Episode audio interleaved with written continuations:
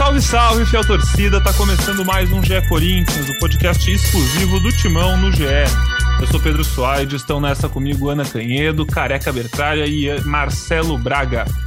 Os otimistas vão dizer que o Corinthians não perde a cinco jogos, desde aquele 2 a 1 contra o Bragantino. Já os pessimistas vão dizer que o Corinthians já não vence a três partidas. Fato é que o Timão vem de três empates seguidos, o último nesse sábado em casa contra o Internacional na gelada Arena Corinthians, onde estava ela, Ana Canhedo, que viu de perto com seus próprios olhos mais um empate do time de Silvinho. Bem-vinda, Ana. Fala Pedrão, fala Fiel, Careca, Braga, é isso. Estava lá no, no jogo da balada, mas não tem balada, então tem jogo mesmo. Tava bem frio, acho que não tanto quanto o frio que o, que o Braga pegou lá na quarta-feira anterior no Clássico, né? Mas um jogo com as convicções parecidas do Silvinho, né? Parece ter achado um time. É, a grande novidade foi o Rony, né? Entrou na vaga do Gabriel. O Gabriel estava no banco de reservas à disposição, mas vinha de uma sequência. Entendo que foi apenas preservado e deve retomar a vaga no próximo jogo. É, um Corinthians que teve polêmica, jogo é, que a gente tem muito a debater aí, mas um Corinthians que vem apresentando que a gente já fala há muito tempo, né? Parece que falta ali alguma coisa diferente ofensivamente, embora eu não tenha achado que foi um jogo ruim, eu gostei. Gostei da atuação individual de alguns jogadores, do Vital, do Mosquito, do próprio Jô, enfim. É, muita coisa para debater aí, não vou me alongar demais no comentário inicial, não. Mas um jogo interessante com velhos problemas, eu diria. Para falar então também do jogo, dos problemas, já vou botar no papo o Careca. Conta aí, Careca, o que, que você viu desse jogo de sábado? Boa tarde, né? Primeiro, Pedrão, Braga, Aninha. Um pouco do que a Ana falou, né? O Corinthians fez um bom jogo dentro das suas limitações, é, mas precisa vencer porque a conta meio básica. Um time que perde uma e ganha outra fez mais pontos para o Corinthians nas últimas duas rodadas que empatou duas careca matemático. Mas ótima análise, faz sentido, né, careca? Vamos só rapidinho, então, passar pela classificação do Corinthians, antes de eu passar a palavra para o Braga. No Campeonato Brasileiro, hoje, o Corinthians está com 11 pontos em 9 partidas, é o 13 colocado, com um ponto a mais do que o Internacional 14. Hoje, a zona de rebaixamento começa. O primeiro dentro é o São Paulo, que tem 5 pontos em 9 partidas, 6 pontos a menos que o Corinthians, ainda, apesar de ser o 13 um pouco tranquilo nessa situação, mas precisa voltar a vencer para ficar mais tranquilo e figurar entre a primeira, figurar na primeira parte da tabela. Mas, o Braga, deixa eu perguntar, uma outra coisa que é inegável nesse Corinthians do Silvinho é uma força defensiva, né? A gente já falou várias vezes sobre como ele reiniciou, né, zerou o time e recome recomeçou essa construção de trás para frente. Hoje é quase inimaginável a gente ver o Corinthians passando por uma situação como passou há pouco tempo contra o Penharol na Sul-Americana. E aí você falou um pouquinho dessa solidez defensiva lá no G. Globo hoje, não é? Muito bem-vindo a mais um podcast do Coringão.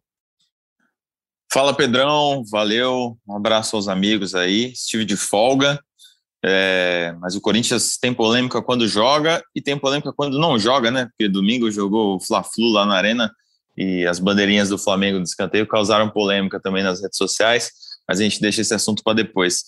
É isso aí, o Corinthians começa o Campeonato Brasileiro eh, mostrando aquela força de Tite, de Carilli, de Mano, que é uma força defensiva. O Corinthians hoje tem a melhor defesa do campeonato, tomou sete gols em nove jogos, então uma média de 0,77.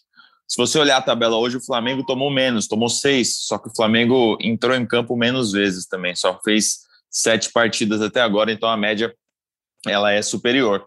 Uh, mandei para o pessoal do Corinthians, hoje eles não tinham percebido ainda que o Corinthians tinha liderado esse ranking de defesa, embora seja o ponto que o Silvinho mais destaque, que a comissão mais destaca e que todo o departamento de futebol aponta como uma grande melhora que o Corinthians teve nos números e na própria solidez, né? O Corinthians desses jogos todos aí, três jogos ficou sem ser vazado, contra o América, contra o Bahia e contra o São Paulo. Mas é isso que a gente vem dizendo. Embora tomou apenas sete gols, marcou também apenas sete gols né, em nove jogos. O ataque do Corinthians continua muito pobre.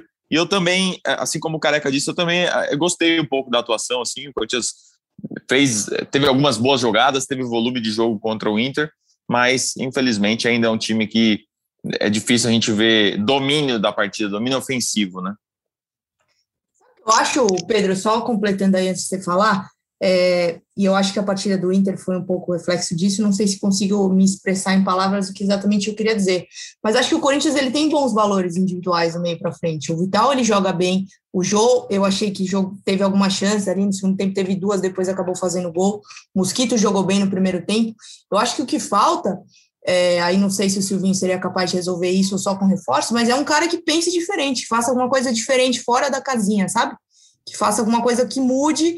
É, o Gustavo jogando bem por um lado, o Vital jogando bem por outro, o jogo com alguns lampejos. Eu acho que falta ao Corinthians essa improvisação, aquela coisa de futebol mesmo assim, que torne ele diferente daquilo previsível que quando os jogadores jogam bem a gente já sabe que eles vão apresentar. Acho que é por aí, não sei se, se vocês Posso fazer uma, uma pergunta para Ana? Eu vi o jogo meio mal, tá? Eu estava em casa, de folga, naquela, né? sabe que folga, a gente não olha tão atentamente para televisão, né? Se distrai aqui fazendo outras coisas. O Vital jogou bem, porque eu tenho uma impressão que o Vital, depois da lesão e, e sob o comando do Silvinho, ele não fez nenhum jogo bom ainda.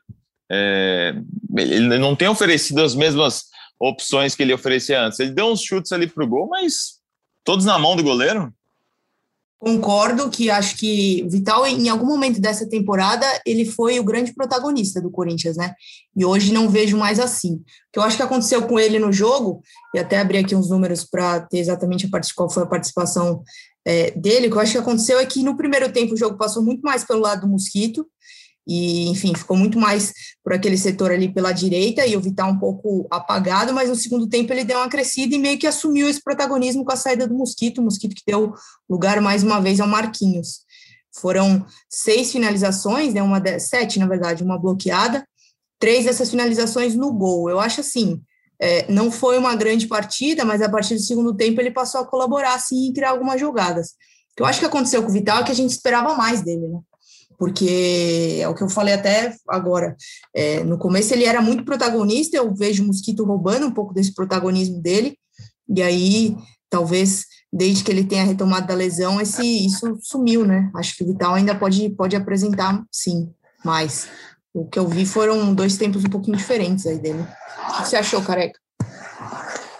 Então, isso já tinha acontecido, né, no jogo contra o esporte. O Mosquito mais participativo no primeiro tempo e o Vital é, tendo esse protagonismo já no segundo tempo, né? Eu acho que passa por característica, né, de, de jogo também. O Mosquito é mais agudo, né? É, procura mais o fundo e o Vital traz mais por dentro para ajudar na criação. É, mas a jogada do gol sai por ali também, né? Numa ultrapassagem quase que rara do Fábio Santos, é, que ele cruza para o Luan cabecear e o João no rebote empatar o jogo, né?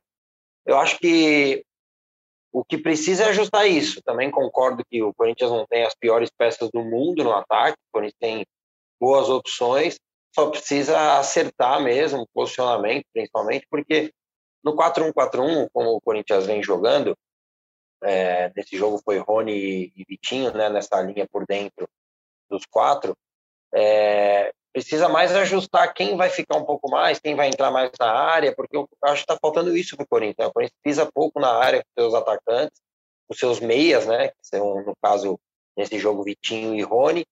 Tanto que quando entra o Luan e o Corinthians muda para o 4-2-3-1, é... o Luan começa a participar mais, entrar mais na área, inclusive sai o gol assim, né? O ideal é que o Corinthians consiga colocar os dois em jogo, né? Mosquito, Vital, até para aproveitar um bom momento do jogo e o time voltar a vencer, que é urgente, precisa muito na quinta-feira contra a Chapecoense lá no Sul. Careca deu uma bola aí para a gente cortar, vou deixar a dúvida para vocês, quero ouvir vocês também. E o Vitinho, hein? Quatro jogos como titular do Vitinho seguidos, parece ter aproveitado aí o período fora do Luan, enfim, o Luan que está voltando. O que, que vocês estão achando dele? Eu acho que ainda não me, não me convenceu, não, que é capaz de sustentar essa titularidade a, a, a médio e longo prazo no Corinthians, não. O que, vocês acham? É, eu não tenho achado ele ruim, mas eu tenho achado que ele ainda não se desenvolveu mesmo. É, ele tem ajudado nessa, nessa dinâmica, né, nesse fechamento de linhas e tal, mas como o Careca falou, ele precisa pisar mais na área, precisa chegar mais como um elemento de surpresa. É, aliás, eu vou, vou revelar aqui, a gente amanhã vai dar uma, uma matéria sobre o Ederson, né?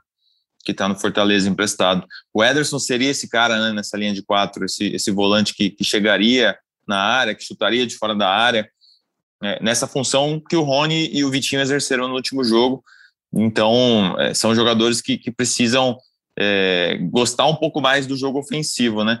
Lembrando que no próximo jogo contra a Chapecoense, o Rony está suspenso, então provavelmente deve voltar o Gabriel. É, pelo menos eu acredito. Vocês acham que ele vai com outra opção? Acho que. Eu não. Acho que é o Gabriel mesmo. Sobre o. Ah, tem que fazer o básico, né? É. Gabriel, voltar o Gabriel. Sobre o Vitinho, é, pô, eu acho que pode parecer bem grosseiro o que eu vou falar, mas eu espero que vocês entendam de coração mesmo. Meu Deus! não, não, porque eu acho que não é. Então vamos colocar um pi. Vamos colocar um pi. Eu acho que o ponto falar. é: não fede nem cheira. Tipo, tá lá. Não, não faz nada demais, mas não faz nada de menos, sabe? Assim, eu acho que com o que tem hoje, acho que pode continuar jogando, assim, mas se alguém mostrar um pouquinhozinho, já merece tirar. Não sei, é a minha opinião. O que você acha, Careca? O Vitinho é titular? Então, eu, eu, é difícil falar isso, eu concordo e discordo, né? O amigo fala.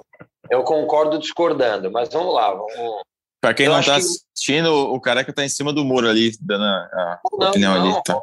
Vou falar. É, eu acho que essa última parte é o que aconteceu com o Rony. Como o Rony não estava fazendo nada, quem fez um pouquinho a mais ganhou a vaga. É verdade. É verdade. E, então, eu acho que o Vitinho precisa fazer mais. Só que do jeito que ele está, ele já está melhor que o Rony, que é rapaz simples tal. E o Vitinho não. O Vitinho acho que aparece um pouco mais para jogar. Até por característica, né? O Vitinho. Mas eu acho que. Formação, eu acho que para mim a dúvida, pelo menos para mim, a dúvida é entre Vitinho e Luan. Eu acho que não faz sentido voltar com os três volantes. Não sei se a Ana perguntou pensando especificamente nisso ou como um todo. É, mas só já deixando minha opinião nisso também. Daí eu acho que daí acho que é mudança de sistema, né? Não é mudança só de jogador, né? A gente não está mudando só nomes, né? No, no 4-1-4-1, o Luan não consegue, eu não consigo enxergar o Luan no 4-1-4-1. É, porque ele vai ter que fazer mais essa recomposição defensiva tal. Então, não vejo ele nessa situação. Para o jogo contra a Chapecoense, acho que ele mantém Vitinho e Gabriel, por, por ser um jogo fora, tal, até para ver como que a Chapecoense vai se comportar, né? Porque ela precisa vencer, é, tá lá embaixo, né? A Chapecoense. Só que no, o treinador não tem essa característica, né? O Jair Ventura. Então, eu imagino um primeiro tempo bem amarrado, assim, sem nada acontecer, a não ser uma bola parada tal. E o, a Chapecoense dando a bola para o Corinthians imagino que ele vai no 4-1-4-1 e se tiver a necessidade no segundo tempo, tiver com dificuldade de criar, ele possa entrar com o Luan, até na vaga do Vitinho, segurar um pouco mais o Gabriel é, e fechar no 4-2-3-1 para o Cantígio, Gabriel, Luan mais à frente, aproximando de Jô, Mosquito e Vital. Então, acho que não é uma mudança simplesmente de nome. Né? Ele teria que mudar sistema e eu não sei se ele, se ele tem essa ideia para agora. Acho que ele deve usar na semana que o Corinthians vai ter. É, acho que é semana que vem voltam os jogos. Quem está envolvido em Libertadores e Sul-Americana. E o Corinthians vai ter uma semana livre para poder trabalhar essa parte, porque realmente a parte defensiva, como o Braga citou, tem melhorado bastante. O Corinthians tem corrido poucos riscos. Inclusive, tomou um gol no lance de falta, ali, uma falta besta até do Rony, que chegou atrasado e acabamos tomando um gol no lance bem polêmico que a gente vai falar mais para frente. Acho que ofensivamente é isso, manter o Vitinho, porque ele já fez mais que o Rony, é, mas se mudar o sistema, o Luan pode entrar, sim. A Chapecoense é o time que mais tomou gols no campeonato, tá? Tomou 17 gols, é a pior defesa, como a gente estava falando do Corinthians, que é a melhor. E só, só um parênteses sobre essa semana que o Corinthians vai ter livre, né? Vai jogar no dia 17 contra o Atlético Mineiro depois só no dia 26 contra o Cuiabá se o Corinthians for fazer contratações, aí seria interessante que chegasse um, momento desse, assim, né? Para o Silvinho ter tempo de treinar esse time com novos jogadores, mas enfim, não, não parece que vai acontecer tão rápido. Vai lá, Ana. Não, e a questão do Luan, eu acho que o Silvinho concorda com o Careca, né? Porque várias vezes que o Luan jogou, é, ele jogou como falso 9, né? Ele não foi aquele cara de, de recomposição, de marcação, enfim. Vamos ver o que, que ele vai fazer aí. Achei que o Luan entrou bem, ele participa do, do lance da jogada do gol, né? É, curiosamente, achei que Arauz também entrou bem no jogo.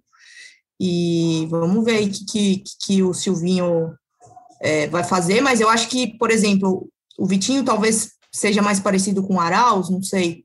É, não sei o que o Silvinho pode fazer nesse time, mas acredito que para o jogo contra a Chapecoense ele não vai fazer grandes mudanças, não. O cara que quer falar, levantou a mão? É, levantei duas coisas, né? A gente está buscando muito esse cara aí por dentro que possa fazer essa recomposição tal, é, e chegar mais à frente, né?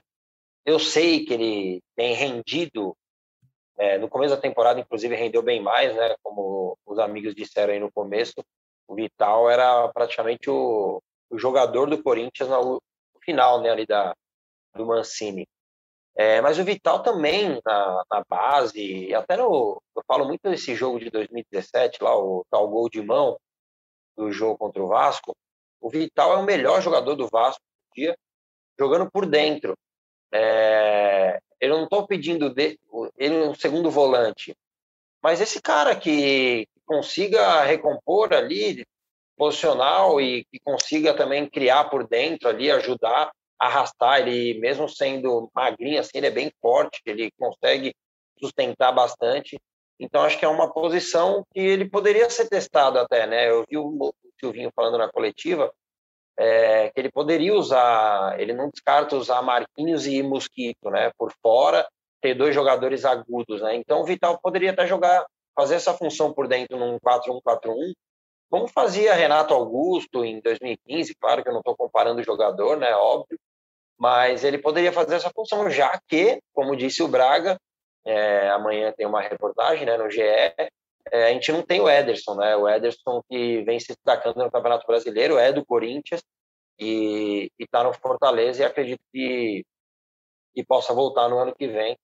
Não sei como ficou essa parte aí, se o Fortaleza pode comprar ou não. É, e só uma outra questão, já na semana que vem, né, Braga? O Corinthians já tem a semana livre, né?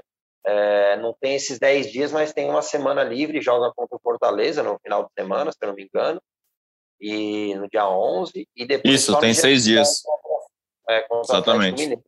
Além desses cinco dias de agora, né? Porque jogou no sábado e só volta a jogar na quinta-feira. Vamos ver, vamos ver o que o Silvinho apresenta, porque é inegável que ele melhorou defensivamente. Agora vamos ver se ele consegue trazer alguma evolução ofensiva para o Corinthians, que é necessário para vencer os jogos.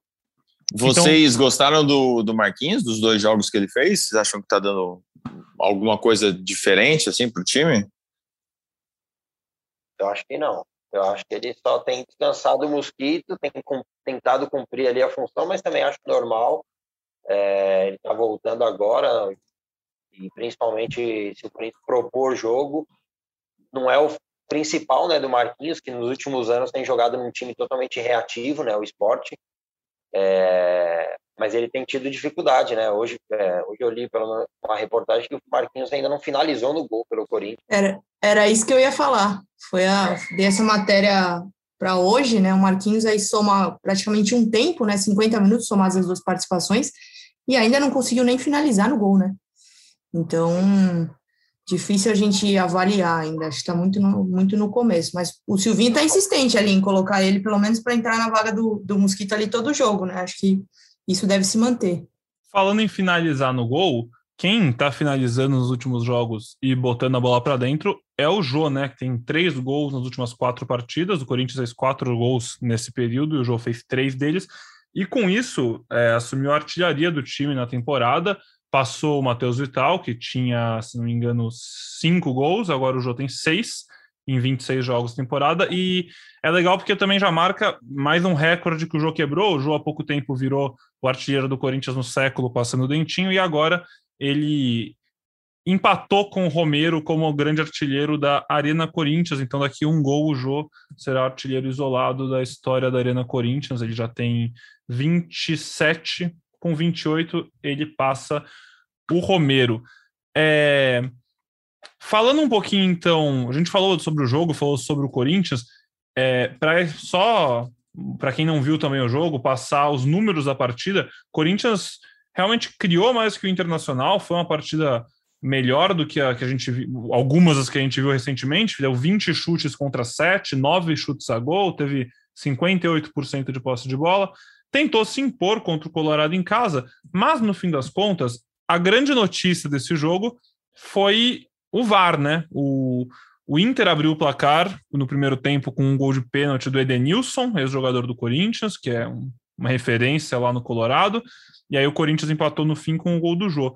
Esse gol do Edenilson foi de pênalti num lance que o Jô derrubou o Cuesta dentro da grande área, sendo que o Cuesta estava impedido, mas teoricamente podia ser percado pênalti, enfim, a gente vai falar sobre isso, mas antes eu vou só deixar os especialistas falarem, porque essa galera sabe muito mais de apito do que a gente. Então, com vocês, a opinião da nossa central do apito sobre o tão polêmico lance entre Jô, Cuesta, Corinthians e Inter na Arena nesse último sábado. PC, o Salvo estava na transmissão, eu fiz o troca nesse dia, a gente já falou, já explicou, mas a, continu... a, a discussão continua. Eu tenho fé que você é o único cara que vai acabar com essa discussão, PC.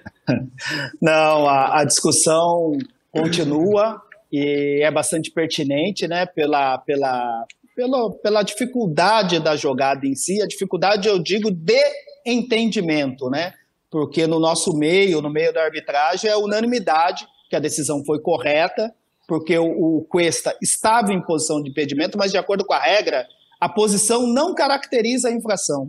E o jogador só deve ser punido se ele disputar a bola, se ele tocar na bola, ou se ele tiver uma interferência clara, impactando na capacidade do adversário jogar. E não foi isso que aconteceu. A bola ainda estava viajando quando o Jô cometeu aquele pênalti por imprudência. Ela chega no cantijo e quando ela, a, quando ela chega no cantijo, o pênalti já tinha sido cometido. Então, portanto, vale a primeira infração a decisão do Marcelo de Lima foi correta. Acho até que o que gera a, até um pouco de contestação também um pouco da demora do VAR na análise, né? Talvez se a, se a análise fosse um pouquinho mais rápida, porque gerou uma expectativa assim da, da, da marcação ou não do pênalti, mas o mais importante, independentemente do tempo, é a decisão final que foi correta pênalti bem marcado. Bom, a gente ouviu a opinião da central do apito. O presidente do Ilho, Monteiro Alves, disse que vai pedir a CBF o áudio e o vídeo do VAR após esse pênalti polêmico. Eu quero ouvir de você, careca. O que, que você acha disso tudo?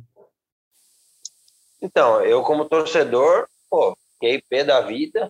É, outras coisas também fiquei, porque desde que eu me entendo e jogo bola quase todo final de semana, jogo meu futebolzinho, é, pelo que eu acompanho também de todos os jogos, para mim impedido, é, porque ele participa do, do lance, o pênalti inclusive é nele, por ele estar na frente, ele depois solta o corpo e o Jô acaba atropelando. É, achei pênalti, mas por estar em posição de impedimento, é, eu anularia o pênalti com certeza.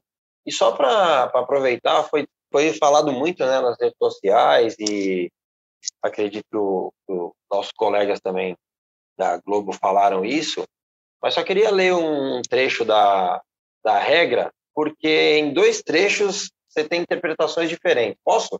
Deve. Manda bala. Vamos lá. Quando um jogador em posição de impedimento se movimenta em direção à bola com a intenção de jogar a bola e é impossibilitado por um adversário antes de jogar ou tentar jogar a bola ou disputar a bola com o adversário, a falta deve ser punida porque ocorreu antes de uma infração de impedimento.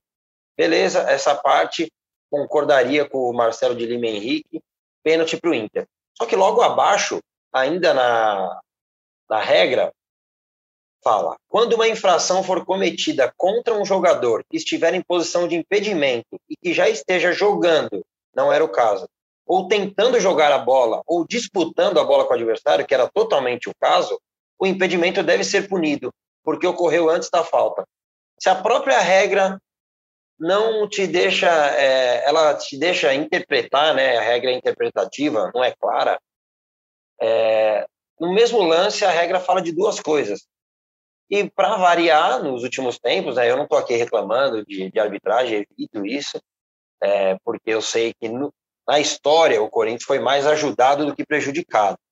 Mas essa história de que só é ajudado e quando, no caso, é prejudicado, ah, mas é reembolso, eu sou totalmente contra, é, porque quando é errado, é errado. Eu não quero ser beneficiado, eu como torcedor. Eu quero que o juiz apite o jogo conforme as regras, né, que nesse caso é confusa, mas eu também não quero ser prejudicado, principalmente jogando em casa. E eu gostei da atitude do Duílio, tenho elogiado aqui as atitudes. Tem que cobrar mesmo. tem que escutar o áudio do que foi falado no VAR, porque se está na regra que, o, que ele está em posição de impedimento, mas não está impedido, por que, que demorou tanto o VAR? O VAR demorou o quê? Para analisar se foi pênalti ou não? Porque demorou quase quatro minutos. Então fica confuso e o Corinthians está certíssimo de cobrar, porque nos últimos tempos tem acontecido erros contra o Corinthians. É, no ano passado, um pênalti que tira a gente da Copa do Brasil contra o América Mineiro, que pega na, na mão do Pitão e não está nem olhando a bola. Contra o próprio Inter, no ano passado, o Marcelo Lomba dá um carrinho no Ramiro dentro da área e juiz da falta do Ramiro. Então, assim, é, o Corinthians já tem um time mais fraco, sem investimento, e ainda a arbitragem vem e prejudica o Corinthians, aí fica bem complicado mesmo. Essa é de torcedor, claro que os especialistas sabem mais do que eu, mas eu, como um cara que joga bola e como torcedor, fiquei bem incomodado porque o Corinthians jogou para vencer e não deixaram. Só um, um adendo aí. É, a diretoria do Corinthians ainda está bem irritada quanto a isso. Conversei com, o pessoal hoje, está todo mundo ainda bem indignado. É, e eu, eu fiz um convite para o Leonardo Gaciba, o presidente de comissão de arbitragem da CBF, para que ele explicasse aqui. Eu mandei uma mensagem para ele, vou até ler o que eu falei aqui. É, queria ver se podemos fazer uma entrevista sobre o lance do pênalti do Internacional. Acho que seria interessante até como uma forma didática para o torcedor.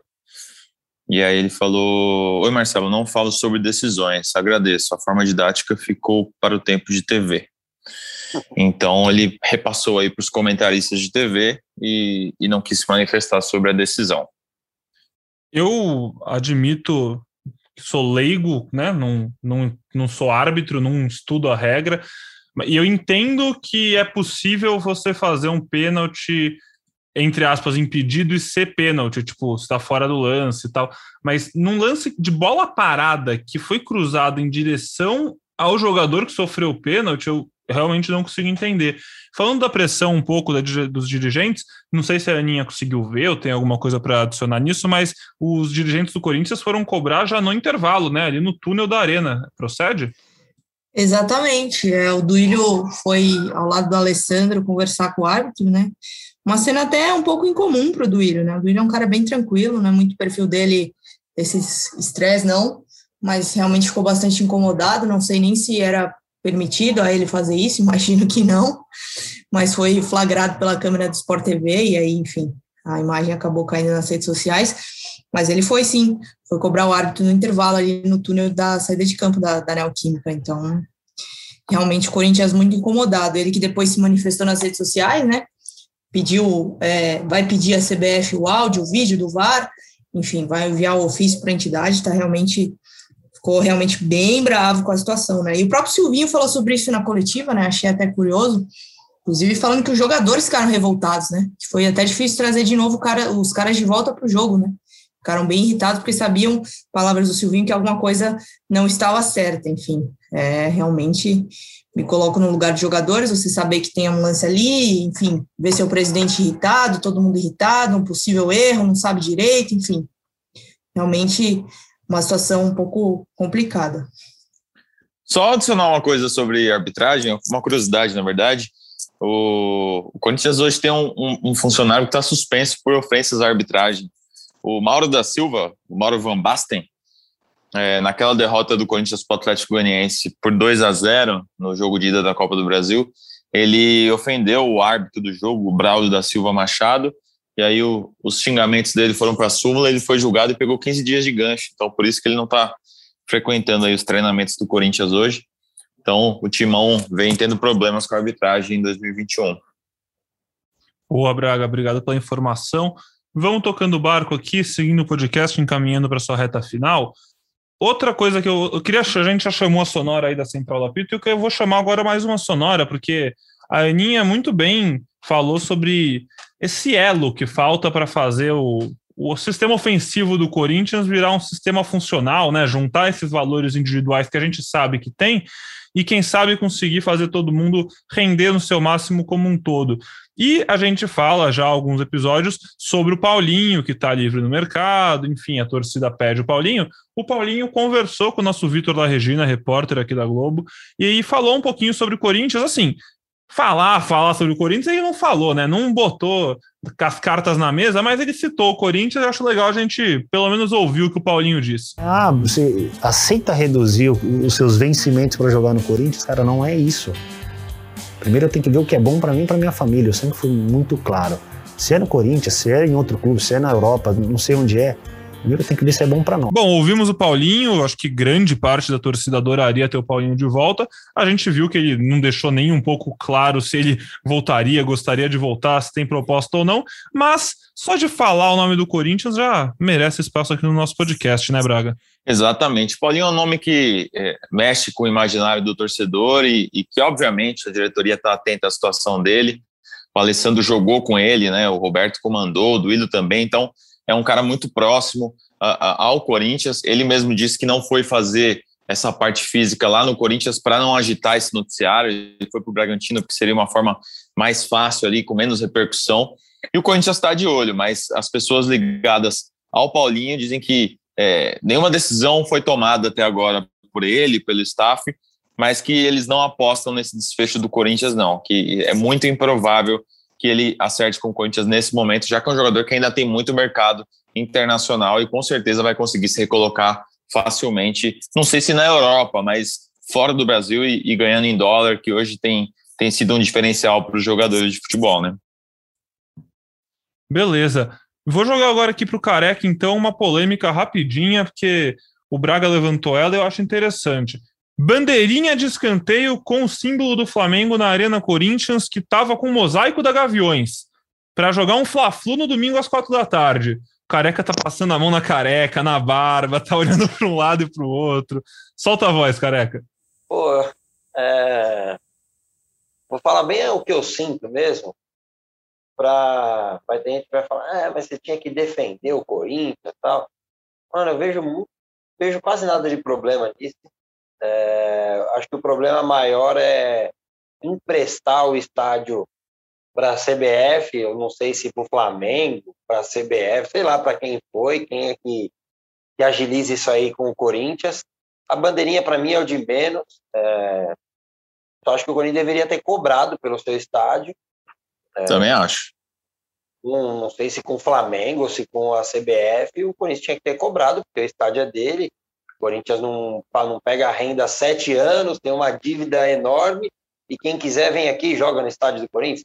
Então, esse é um problema muito maior para mim do que a bandeirinha lá no esteio. É, é porque se eles se pagassem, tudo bem, né? Faz o que quiser, põe bandeirinha, põe. Pinta Agora... trave de preto, a rede, mas não pagou, pô. Exatamente. Eu penso assim. É, Acho que é esse, não, não vejo muita. A minha, a minha crítica é simplesmente emprestar o estádio, não existe isso. Para mim, não existe isso. Aí o como foi, o que colocou, para mim é o de menos. O problema para mim é emprestar sem pagar. Ainda mais o Corinthians está precisando de um dinheiro qualquer, qualquer coisa que vier aí, ajuda. O Flamengo também, se foi o Flamengo, pô, o Flamengo nunca deu uma facilitada aí para a gente pegar jogador emprestado. A CBF, então, a CBF, então, o juiz vem aqui e dá um pênalti desse. Pô, ainda o Corinthians faz favor, mano? Não entendo isso. Perfeito, careca, muito boa. boa. Ótimo, eu gostei muito dessa análise, cara, de coração, muito boa. E é isso, pessoal. Vamos ficando por aqui hoje, então. Programa falando muito de polêmica, falando desse jogo do Inter, falamos do Paulinho. E aí a gente volta na Sexta-feira, o Corinthians joga na quinta-feira contra a Chapecoense lá em Chapecó às nove da noite, e aí no domingo visita o Fortaleza, dois jogos seguidos fora de casa, dois jogos difíceis. Falaremos muito sobre eles no próximo programa, sexta-feira, então coloque na agenda que vai ter GE Corinthians. É, enquanto o Braga falava mais cedo sobre a, o ataque do Corinthians também ter só sete gols, eu dei uma olhadinha aqui na tabela agora. Só tem, além do Corinthians, só tem um time que. Só um time tem menos do que sete gols e está fora da zona de rebaixamento, que é o esporte, com quatro gols feitos no Brasileirão. Então, realmente, um número preocupante. O Corinthians precisa fazer mais gols. Pelo menos a defesa está mais segura. Careca, aquele abraço. Valeu, amigos. Um abraço. Espero que na sexta-feira a gente grave o um podcast com uma vitória do Corinthians que precisa. Mais alto astral, um né? Para todos. Precisando. Boa semana todos, vai Corinthians. Aninha, muito obrigado, viu?